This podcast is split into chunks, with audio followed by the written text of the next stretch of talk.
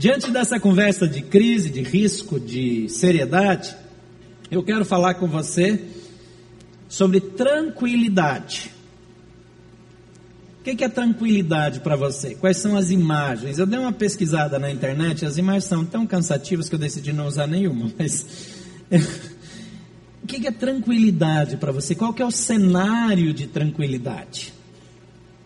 Normalmente esse cenário, essa visão, essa pintura do que é tranquilidade na nossa mente muda de acordo com aquilo que nós estamos vivendo. Se nós estamos passando um, uma tempestade financeira, tranquilidade é ter dinheiro para pagar as contas no fim do mês e ainda sobrar algum. Quando nós estamos com um problema de saúde, tranquilidade é não nos preocuparmos com a saúde, termos saúde boa.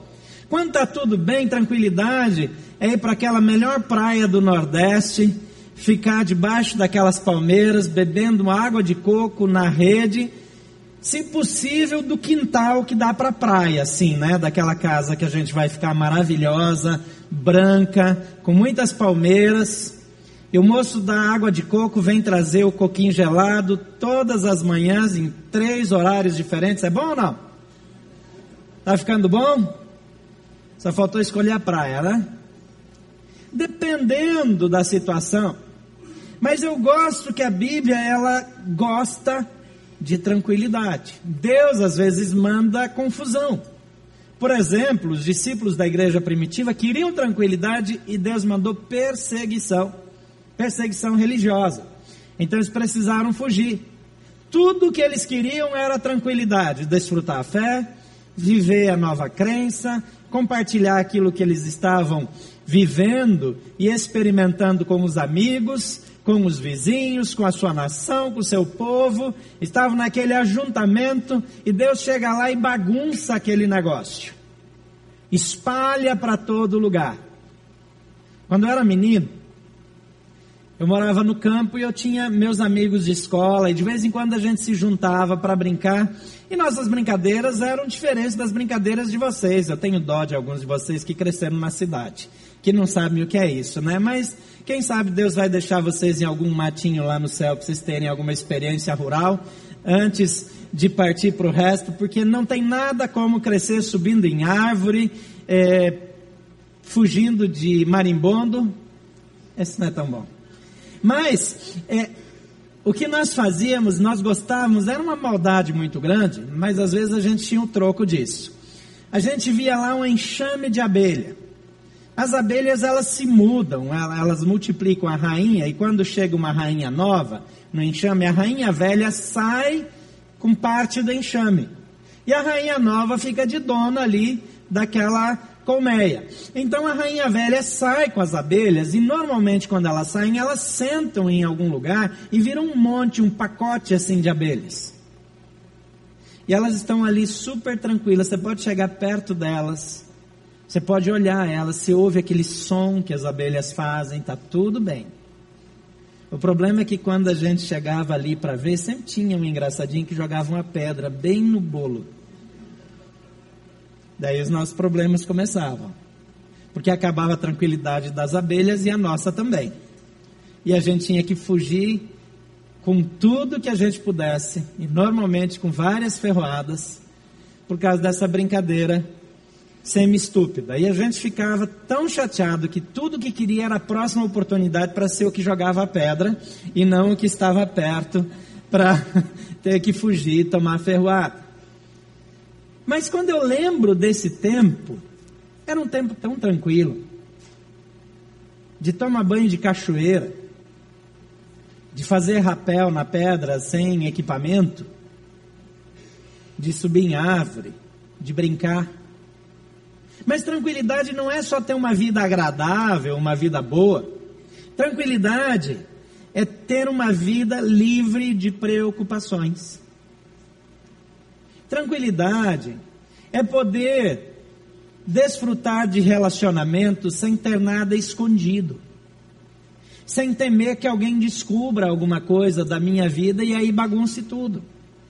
Sem ser aquela pessoa que o telefone não pode tocar porque fica ansioso, porque pode ser um cobrador. A pessoa que, quando lembra do banco, passa mal, porque lá tem dívidas muito grandes. Tranquilidade é desfrutar de paz. Não precisar andar aflito. A Bíblia diz até: não andeis ansiosos por coisa alguma. A ansiedade é prejudicial. Eu tenho vários amigos muito engajados na campanha política. Alguns são é, eleitores do Aécio desde criancinha e outros são eleitores do PT desde criancinha.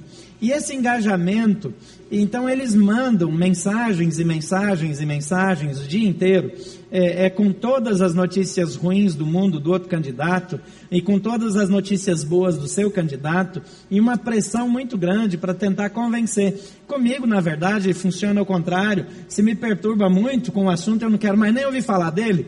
Mas eu fico vendo que algumas pessoas estão perdendo a paz de medo que o seu candidato não seja eleito. Alguns, porque se o seu candidato não for eleito, seu emprego também não está mais garantido. É verdade. E nesse caso, talvez para alguns é hora de se preocuparem mesmo. É hora de orar mais. Vem para quarta-feira. Porque é hora de orar. Porque se você depende da política para estar empregado, eu queria dizer que esse é um tempo difícil vai no cardiologista, faz a ferição da pressão aí. Mas viver tranquilo é saber que Deus cuida de mim. E tem um texto em Mateus, no capítulo 6, onde Jesus trata de alguns valores que normalmente eles são usados num outro contexto, mas eu olho para eles, eu vejo aqui claramente uma receita para uma vida tranquila. Todo mundo acha que quem vive em Brasília tem vida tranquila, porque Brasília, especialmente aqui é, no plano piloto e adjacências, está uma das rendas per capita mais altas do Brasil. Não é exatamente a mais alta, porque nós temos pouca gente que ganha muito dinheiro, pelo menos oficialmente, né? Extraoficialmente, mas isso aí não entra na estatística. Agora, oficialmente, nós temos uma, uma renda bacana a gente ganha bem. Eu já compartilhei com vocês alguns números mostrando que nós fazemos parte aí, uma boa parte de vocês estão sentados aqui fazem parte dos 6% mais ricos do mundo. Eu sei que você não se sente tão rico assim, né? Mas é porque o mundo não ganha muito bem, não. Chique é ser parte do 1% mais rico, aí é top. Aí o negócio é Agora, 6, 10%. E dificilmente alguém aqui esteja abaixo dos 20% que vivem melhor. Claro que tem exceções, você está num momento de desemprego, de transição. Mas se você mora em Brasília e você tem uma renda aí é, de um servidor público, você provavelmente está entre pelo menos os 20, 25% mais bem pagos do mundo. Isso não é motivo para se sentir culpado, se sentir mal. Seja grato a Deus, seja feliz. Mas Jesus, ele tem uma receita de tranquilidade, pelo menos eu chamo assim, que muda, inverte um sistema de valores que nos gera ansiedade.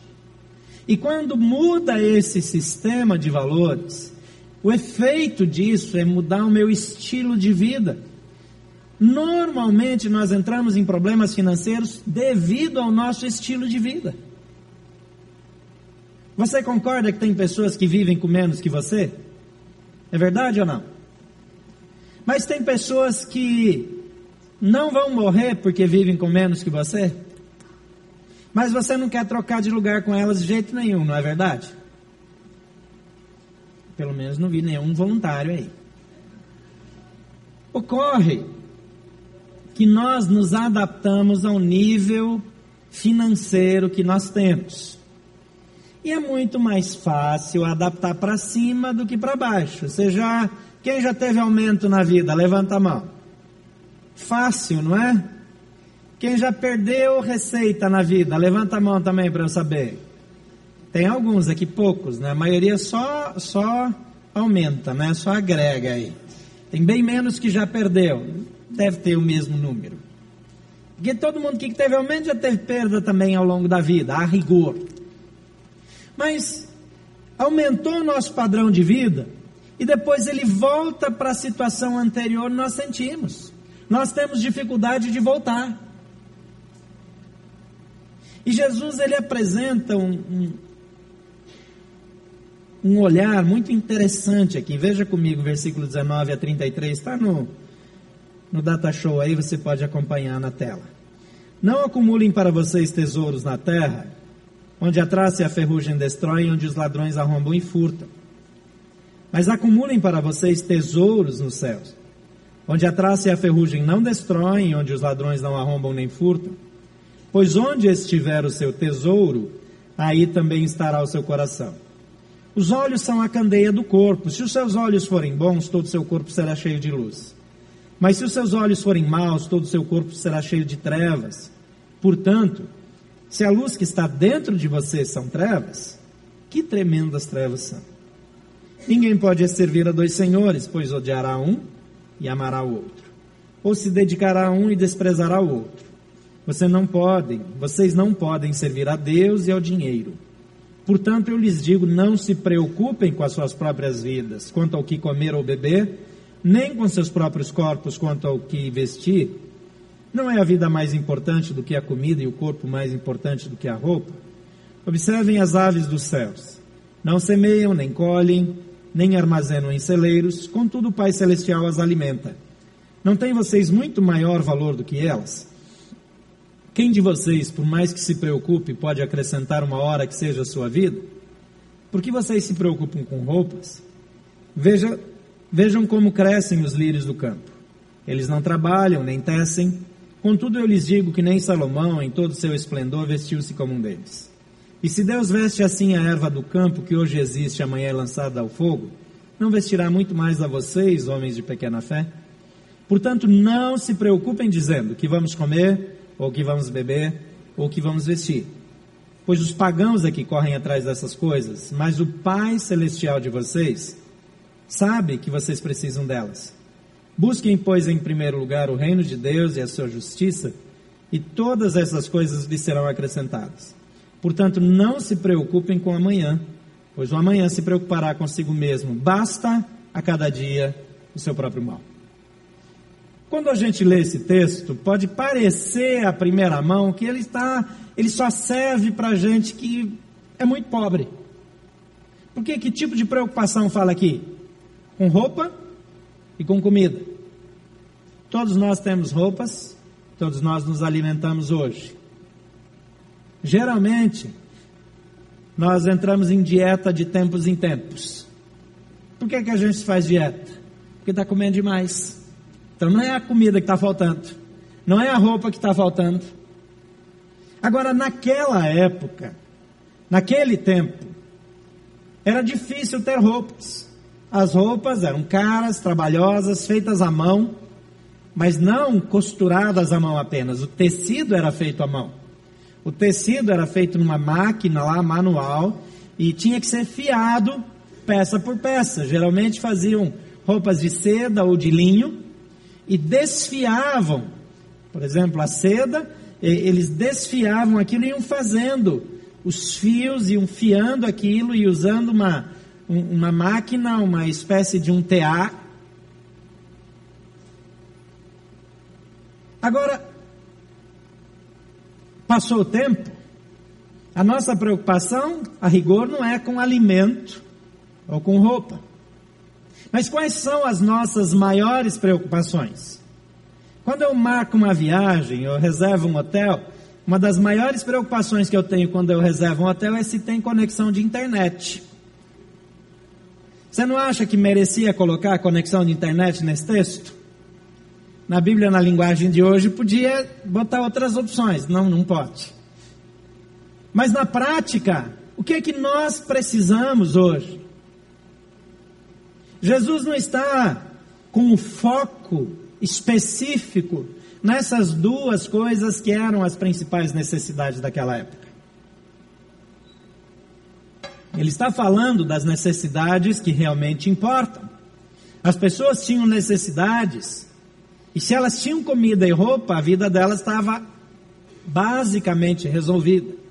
A minha vida e a sua já não se resolvem com roupa e comida. Mas vamos combinar que é bom quando essa parte está resolvida. Que bom que isso não é uma preocupação para a gente. Mas quem nunca ficou preocupado com a alimentação da sua família num momento de crise financeira? Eu lembro quando eu ia no supermercado fazer compras para minha família inteira e pagava menos do que eu pago num tanque de gasolina hoje. Bons tempos aqueles. Era tudo mais barato, tudo mais fácil. Normalmente, as nossas dívidas, quando a gente tem dívida, não dizem respeito a comida e roupas, a não ser em casos especiais.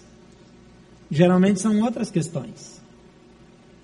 E talvez a gente possa olhar para esse texto e, e pensar em tudo aquilo que tem o poder de tirar a nossa vida da normalidade.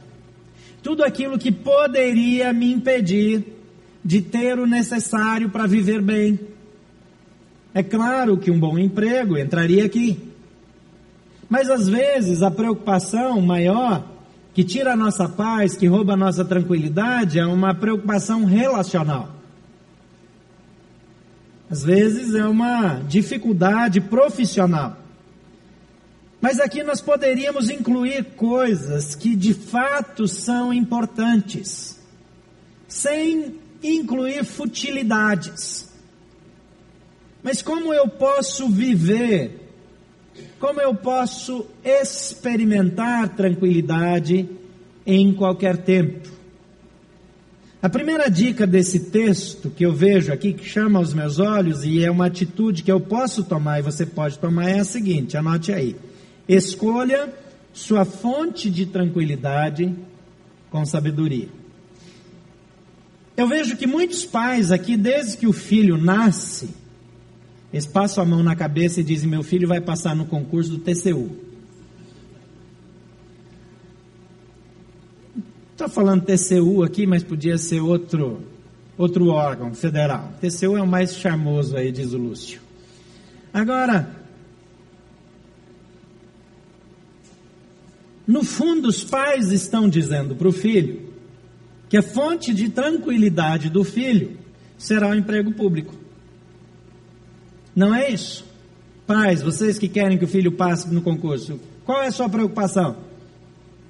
Que o filho tenha um bom emprego, um bom salário e tenha estabilidade. Percebem que Jesus ele foi em outra direção?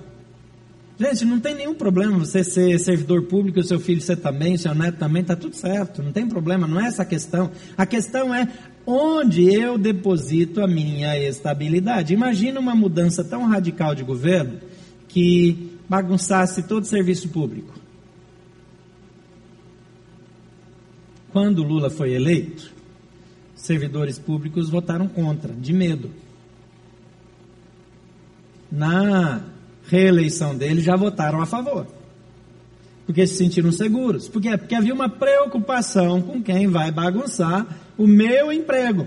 Não era uma preocupação com o Brasil, com isso, com aquilo, era uma preocupação egoísta, individual, mas uma preocupação com a sua família. Quem não se preocupa com seu emprego? Normal. Mas Jesus está dizendo aqui, a sua fonte de tranquilidade não podem ou não devem ser coisas passageiras. Qual era a fonte de tranquilidade daquela época que não tinha TCU? Era acumular tesouro. As pessoas acumulavam tesouro.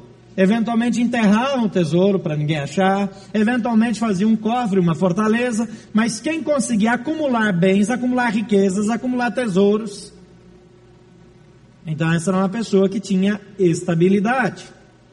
Não tinha concurso público ainda. Tinha alguns empregos públicos já, né? Tinha lá cobrador de impostos, eles não eram muito bem vistos não. Mas até hoje não gosta muito do, do leão, né? Que, que todo mês dá uma mordida de 27,5% na nossa conta, a gente não acha assim tão simpático. Mas na época essa cobrança era manual. Não tinha, não era retido na fonte. Então eles eram odiados. O servidor público da época não era muito bem quisto. Tinha soldados que trabalhavam eh, para o reino e mais alguns. Mas Jesus diz aqui: não acumulem para vocês tesouros na terra, onde a traça e a ferrugem destroem, e onde os ladrões arrombam e furtam. Mas acumulem para vocês tesouros no céu, onde a traça e a ferrugem não destroem, onde os ladrões não arrombam nem furtam. Pois onde estiver o seu tesouro, aí estará o seu coração. A chave do que Jesus está falando não é o contexto histórico.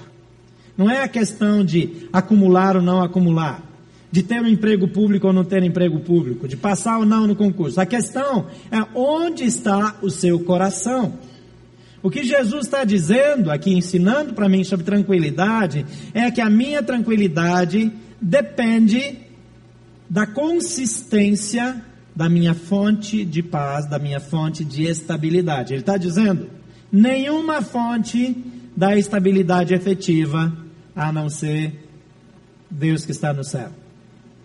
Então ele está dizendo para mim e para você: aprenda a confiar, não na sua gestão, não no seu emprego, não no seu concurso, mas aprenda a confiar em Deus que está nos céus. Ele diz: acumulem tesouros no céu. Nessa igreja nós estamos aprendendo dia a dia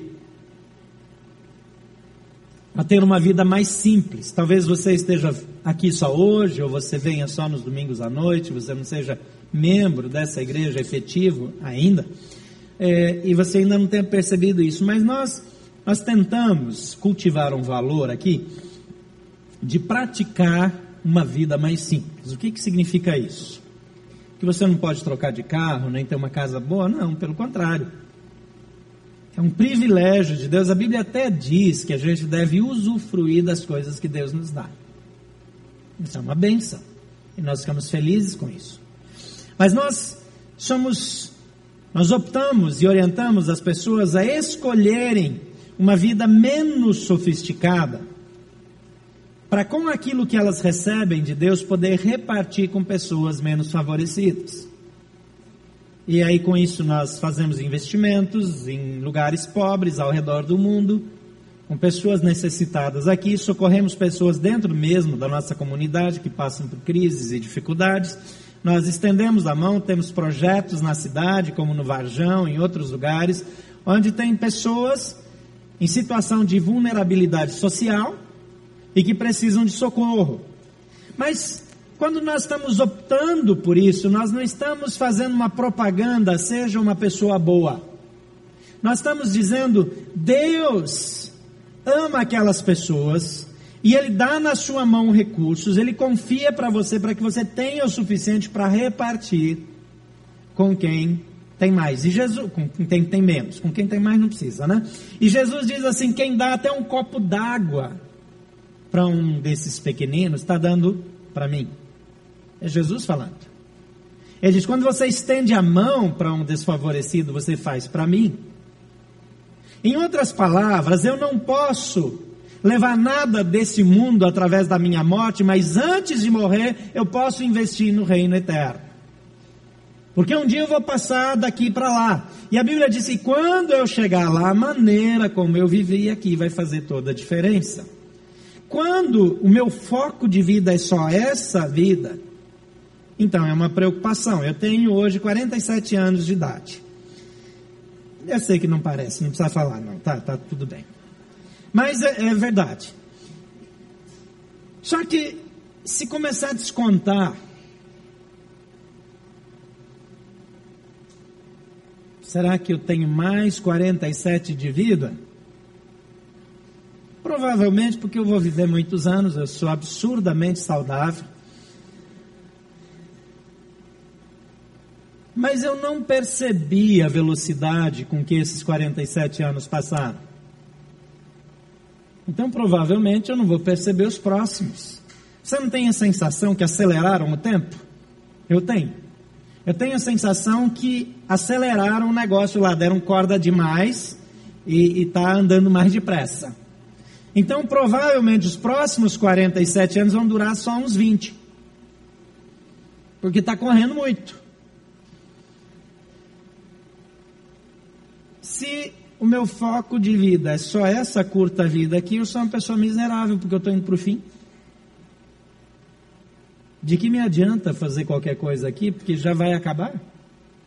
Sem falar em ebola, sem falar em acidente aéreo, etc. Até candidato à presidência morre de acidente aéreo nesse país, está difícil aqui a coisa. Agora, Jesus está dizendo: escolha bem a sua fonte de tranquilidade, de estabilidade. Ele diz: não acumule, não, não junte provisão para ter paz aqui. Junte provisão para ter paz lá no céu. Porque lá ninguém vai tirar de você. Então escolha a sua fonte de tranquilidade com sabedoria. Segunda coisa, fortaleça sua alma com alimento apropriado. O que é que uma coisa tem a ver com a outra? Eu estou falando de investimento, agora estou falando de emocional. Porque as nossas sensações é que determinam o nosso estado de espírito, os nossos relacionamentos. Quando nós estamos ansiosos, quando nós estamos preocupados, quando nós estamos é, é, sem tranquilidade, o raciocínio não é bom. Nós fazemos coisas erradas, respondemos errado, perdemos dinheiro em negócios porque nos precipitamos.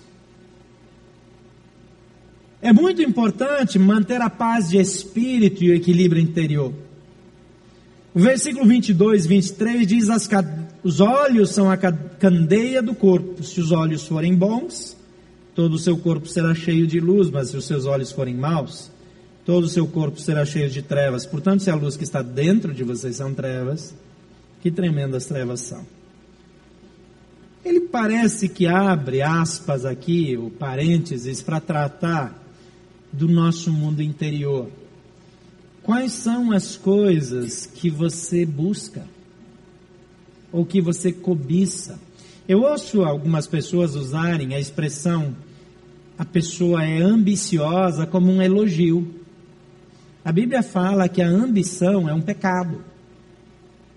Ah, mas como assim? Então eu não posso querer crescer e tal. É que nós usamos o termo ambição com duplo, com um outro sentido. Como um desejo de prosperar, um desejo de terminar um curso, de alcançar uma função mais alta, de passar num concurso, de é, acumular alguma coisa, de comprar uma coisa, de expandir o trabalho, a gente chama isso de ambição. O desejo de crescer é natural e Deus colocou em nós. Ele é saudável, é equilibrado, e se ele for mantido do jeito de Deus, como Deus criou, ele é bênção para a nossa vida. Porque a acomodação é também um pecado. Então essa ambição, ela não pode ser descontrolada. O que Jesus está dizendo aqui, o que é que você almeja? Se o seu olhar busca coisas indevidas do jeito errado, você alimenta a sua alma de coisas erradas. E você se torna uma pessoa má. Você se perde no caminho. Ele está dizendo que o que ilumina o corpo são os olhos. O que ilumina a minha alma são os olhos. Aquilo que me enche de sonhos, de esperança, de expectativas, são os olhos. Mas isso aqui é uma metáfora. O que é que eu almejo? Quais são as minhas expectativas, as minhas metas? Elas são apropriadas, são saudáveis? Aquilo que alimenta os meus sonhos são coisas boas? Ou tem mulher orando a Deus pedindo marido de outra mulher? Deus não vai atender. Talvez o diabo entre para tentar fazer alguma coisa, mas Deus não entra nessa oração. O homem que olha para mulheres com um olhar impuro, a Bíblia diz, Jesus diz que só olhar com desejo impuro no coração já é adultério. O que que alimenta as minhas expectativas? Por que, que tanta gente está suja? Agora com esse escândalo da Petrobras, mais um, né? Tanto escândalo nesse país, tanta corrupção, tanta vergonha e nunca ninguém sabe nada. É a coisa mais maravilhosa do mundo. Agora a gente olha, por que que pessoas de bem? Como é que essa gente agora olha para sua família? Como é que essa gente agora olha para os seus amigos? Esse cidadão fazendo essa delação premiada, você olha para o rosto dele, parece que ele está tranquilo. Mas ele foi um agente importante num esquema de corrupção, de desvio de dinheiro, de roubo. Como você acha que está o casamento desse homem depois disso, se é que ele ainda tinha um casamento, depois de tantas opções erradas? Como é que os filhos olham, olham para ele? Se ele tem netos, como é que os netos vão para a escola e ouvem comentários dos colegas? Alimentar a nossa alma de intenções ruins, às vezes por motivos que parecem justificáveis. Eu quero cuidar melhor da minha família, eu quero fazer o melhor para minha casa, eu quero ajudar não sei quem. Mas quando eu permito que sentimentos errados entrem no meu coração, eu estou preparando caminho para cair daqui a pouco, para fazer uma coisa feia, uma coisa errada uma coisa que eu não deveria fazer.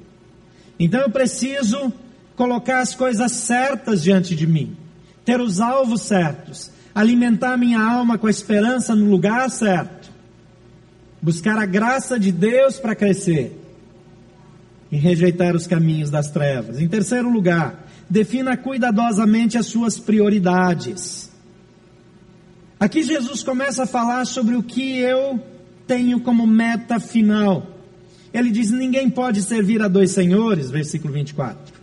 Pois odiará um e amará o outro, ou se dedicará a um e desprezará o outro. Vocês não podem servir a Deus e ao dinheiro.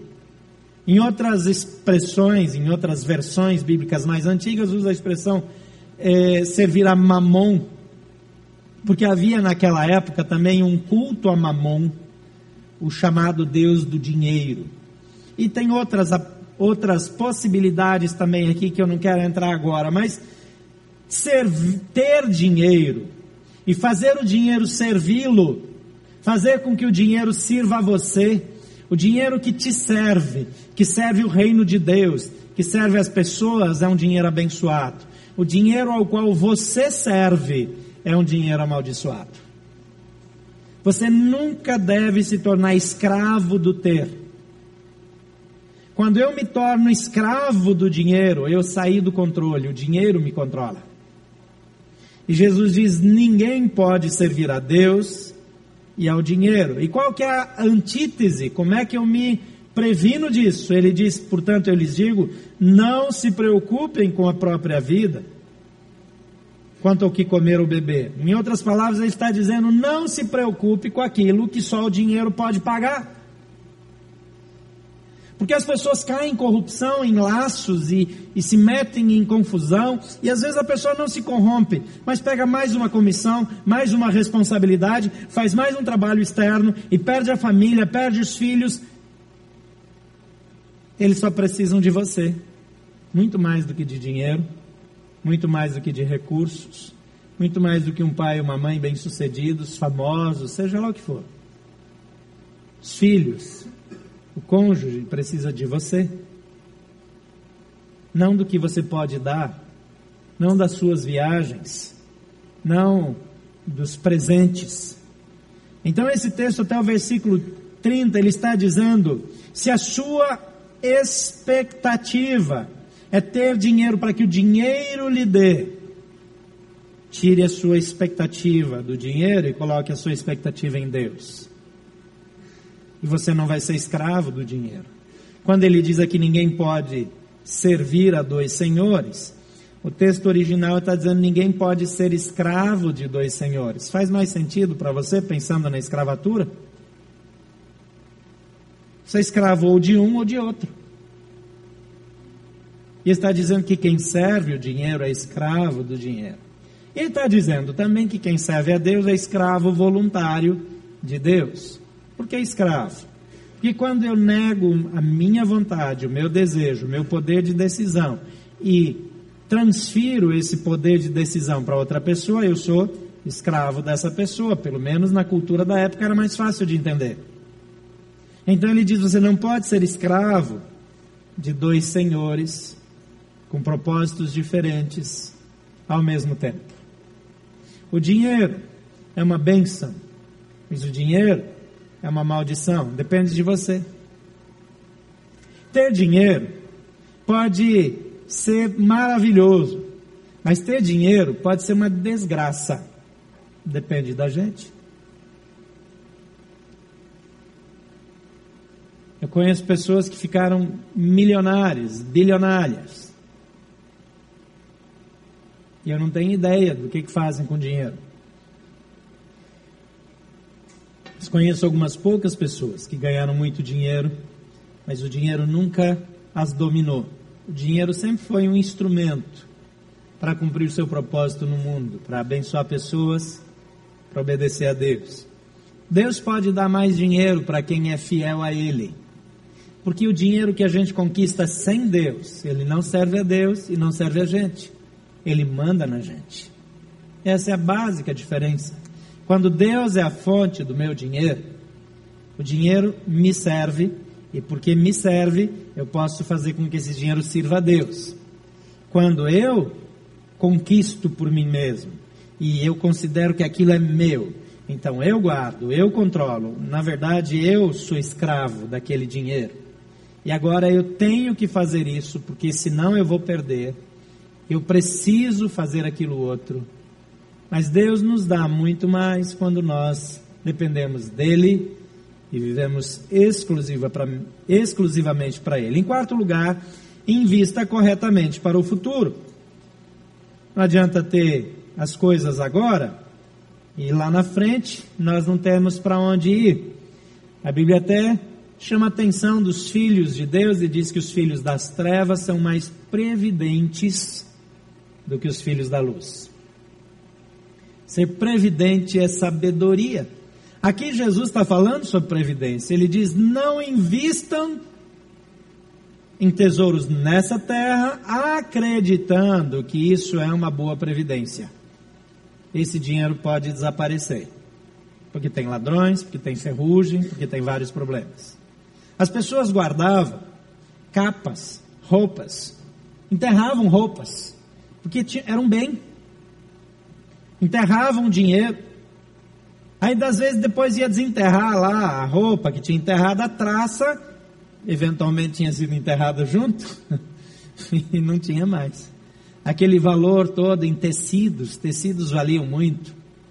Às vezes, aqueles tecidos todos eram destruídos pela traça tinha muitos investimentos naquela época, como hoje. Mas como hoje também, qual é a garantia que nós temos no nosso plano de previdência? Alguns aqui não tem nenhum. Se você não tem, faça. Pelo menos o do governo. Pelo valor que você investe hoje, no plano de previdência social, ainda é o melhor investimento desse país, em termos de retorno. Tem muito aposentado aqui que está fazendo cara feia para mim, né? Eu estou dizendo que proporcionalmente, se você vai começar hoje, investir o mesmo dinheiro na previdência social ou na previdência privada, o da previdência social, se o dinheiro for de um valor menor, e o da privada também de um valor igualmente menor, o da previdência social rende mais. É isso. Tem mais garantia. Pouca garantia, mas tem mais garantia. Comparando aqui investimento para um salário mínimo aqui e outro aqui. Agora, não tem como investir muito na previdência social. Mas qual é a garantia real que a gente tem? Os portugueses passaram a vida investindo na Previdência Social e quebraram, perderam o dinheiro. Perderam. Um país inteiro perdeu a sua aposentadoria. Pelo menos aquilo que eles tinham direito. Você está investindo numa empresa privada, quem disse para você que ela não vai quebrar? Tem gente que não quer investir no Banco do Brasil, na Previdência do Banco do Brasil, porque acha que o Banco do Brasil vai quebrar. Aqui na igreja tem gente demais do Banco do Brasil para fazer qualquer comentário sobre isso. Mas, tem outras organizações que eventualmente podem quebrar. Nós não temos garantia nenhuma. O governo federal, nesses dias, está antecipando dividendos do Banco do Brasil. Por exemplo, ó, cuidado com a sua previdência, tem gente botando a mão nela. O que, que Jesus diz disso? Se não adianta investir aqui, ou pelo menos não tem garantia, deve investir, mas não tem garantia, o que, que ele diz? Busquem, pois, em primeiro lugar o reino de Deus e a sua justiça. E todas estas coisas lhe serão acrescentadas. Pode colocar o texto para mim aqui? Eu gostaria que você lesse comigo.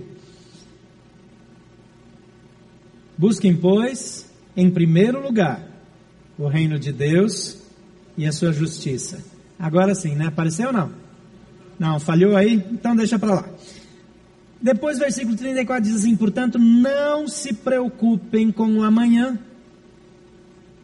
pois o amanhã se preocupará consigo mesmo. Basta a cada dia seu próprio mal. Você pode repetir pelo menos o final comigo? Basta a cada dia o seu próprio mal. Jesus está dizendo: Eu vou cuidar de você. Você pode fazer do seu jeito. Se você pode ter previdência privada, tenha. Se você pode comprar, fazer um investimento pequeno, lá num apartamento lá longe, bem pequenininho, e que você cabe no seu orçamento pagar, vai levar 20 anos, mas você vai, você vai antecipando uma parcela, você pode fazer, faça. Quando entregarem, o dia que entregarem, alugue, se você não pode, se você não é bom negociante, aluga lá, pega aquele aluguelzinho lá e ajuda a pagar a prestação, ou paga a prestação, pronto, lá você tem um imóvelzinho lá para o futuro, você pode fazer, faça. Se você é um bom investidor, use a sua habilidade. A questão não é essa. A questão é não coloque a sua esperança nisso. O prédio pode cair, o avião pode cair, a empresa pode quebrar, a casa pode pegar fogo, e a sua vida não vai acabar por isso, se a sua esperança estiver em Jesus. A Bíblia diz que Ele quer cuidar de você. Há tanto para fazer no mundo. O mundo precisa de investimentos bons, precisa de gente que ganhe muito dinheiro. E eu oro para aqueles de vocês que são fiéis ganharem muito dinheiro. Eu oro sim. Eu oro para Deus tirar até os melhores do serviço público, porque lá não ganha muito dinheiro, a não ser que seja corrupto, né? Daí não pode e coloque em lugares onde vão ter muito dinheiro para ter muita influência e ajudar muita gente. Crescer é bênção de Deus. Deus tem uma expectativa na gente e Ele nos treina para que a gente possa crescer. Mas sabe, nosso coração, a nossa esperança, ela precisa estar em Jesus Cristo. Meu pai é um homem que ele tentou fazer alguns investimentos para o fim da vida dele. Ele tentou fazer até alguns para os filhos. E eu vi ele investir num programa que era cria daquele Montepio da família militar. Não me xingue, não. Vocês lembram da, do escândalo que foi lá no passado, os mais antigos? Quem sabe eu vou perder o dinheiro e tal. Ele investiu num numa um programa que estava ligado a esse Montepio, como um plano de aposentadoria. Ele perdeu 100%, 100%. Mas como ele era agricultor, então ele investiu numa cooperativa agrícola. E ele fez um bom investimento. E vários agricultores, eles na época que eles estavam muito bem, eles deixaram de tirar ah, ah, o dinheiro das suas colheitas, ou parte do dinheiro das suas colheitas, para investir no crescimento da cooperativa. Ela se tornou, na época, a maior cooperativa do Paraná e talvez uma das maiores cooperativas agrícolas do Brasil naqueles anos. Depois mudou a presidência, mudaram as leis, deram um golpe, ninguém recebeu dinheiro nenhum. Mas não acabou aí. Meu pai foi avalista de um amigo que não pagou as suas contas e ele ficou com uma dívida enorme e precisou pagar. Mas ainda não acabou a história dele. Ele tinha uma terra e nessa terra tinha uma casa maravilhosa que nós amávamos. Era uma casa de madeira, mas era grande, gostosa, aconchegante.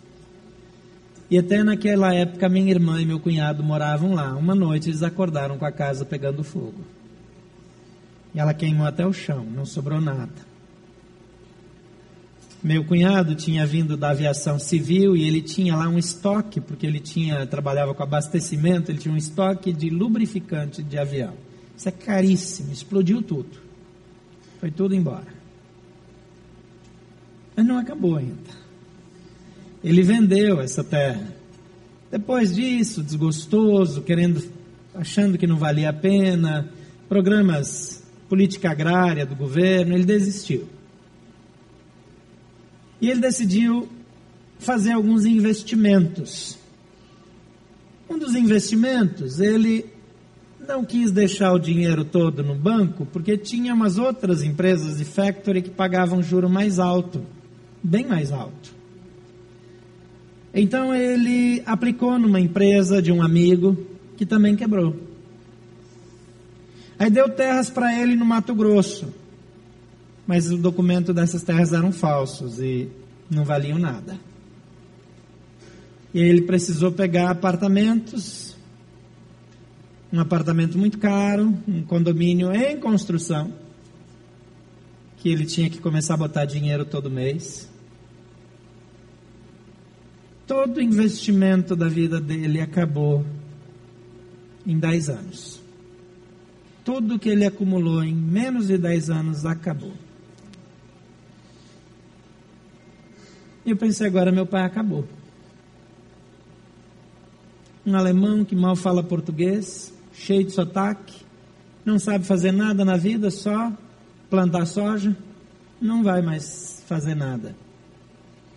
Mas meu pai virou um vendedor dos melhores que eu conheci. Quando ele falou que ia vender, eu falei, agora caiu a casa, né?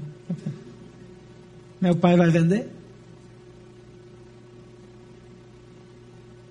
Vendeu coisa em quem eu nem acredito. Mas não juntou mais nada. Mas manteve a vida dele, a família dele, até o fim. Hoje ele está aposentado com a aposentadoria do governo federal.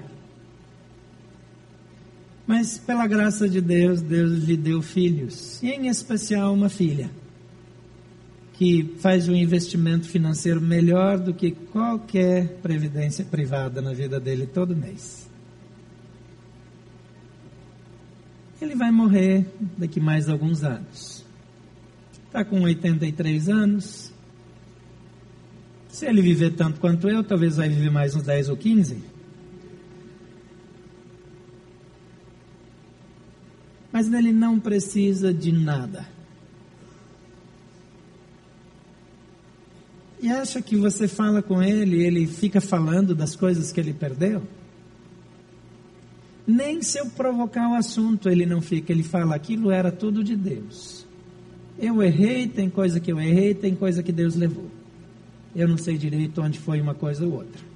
Mas eu sei que aquele lá de cima, ele fala assim, continua cuidando de mim. Quando a nossa vida está nos bens, nós morremos juntos se acontece alguma coisa. Mas quando a nossa vida está em Deus, nós somos felizes até o fim. E Ele vai suprir cada uma das nossas necessidades. Amém? Quero orar por você, feche seus olhos. Talvez você não viva exatamente com tranquilidade. Mas Deus quer que você tenha tranquilidade. Ele diz que o começo disso é dizer: Ok, Jesus, eu sou teu filho. Eu quero andar contigo, eu te aceito como meu Senhor e meu Salvador. Você já tem um relacionamento pessoal com Jesus? Já se tornou filho de Deus? Quando Jesus diz que vai cuidar, ele está falando daqueles que confiam nele, daqueles que têm um relacionamento com ele. daqueles que entregam a vida para Jesus Cristo. A sua vida pertence a Jesus. Se a sua vida ainda não pertence a Jesus, se você ainda não entregou a sua vida, a sua preocupação com o futuro, seu presente, a sua família, a sua casa, suas expectativas na mão de Jesus, por que não fazer isso agora mesmo? A Bíblia diz que nós podemos fazer uma oração simples, confessando que Jesus é Senhor e convidando Ele para entrar na nossa vida. Você quer repetir isso comigo? Vamos fazer juntos, sendo solidários com quem nunca fez. Vamos, diga comigo, Senhor Jesus, eu creio que Tu és o Filho de Deus, que veio a esse mundo e morreu em meu lugar, para que eu pudesse ter um relacionamento com o Pai. Hoje eu te convido para entrar no meu coração e transformar a minha vida, porque o Senhor morreu, mas ressuscitou e está vivo e pode cuidar de mim. Eu quero o teu cuidado, o teu perdão e as garantias de que o Senhor sempre estará comigo, aqui nessa vida e por toda a eternidade. Por favor, entra no meu coração eu te aceito como meu Senhor e meu Salvador. Se você quer validar essa oração e dizer, Jesus, para mim é isso, eu quero. Eu quero começar essa vida de tranquilidade contigo. Enquanto eu oro, eu quero que você levante uma de suas mãos bem alto. Você que nos acompanha pela internet em qualquer lugar do mundo, faz o mesmo gesto. E diga, Jesus, eu quero, eu quero que essa oração seja a minha oração. Eu quero que o Senhor entre no meu coração e viva comigo. Mantenha sua mão erguida durante a oração. Pai querido, todas as mãos erguidas aqui nesse auditório, todas as mãos erguidas ao redor do mundo por pessoas que nos acompanham é, pela internet. São pessoas dizendo: sim, Jesus, eu quero. Obrigado, Pai, por essa decisão tão importante que elas estão tomando nessa noite. Ajude, Pai, que a tua paz, a paz de Jesus entre em seus corações, que a vida delas seja transformada e que elas experimentem a tua providência em todo o tempo.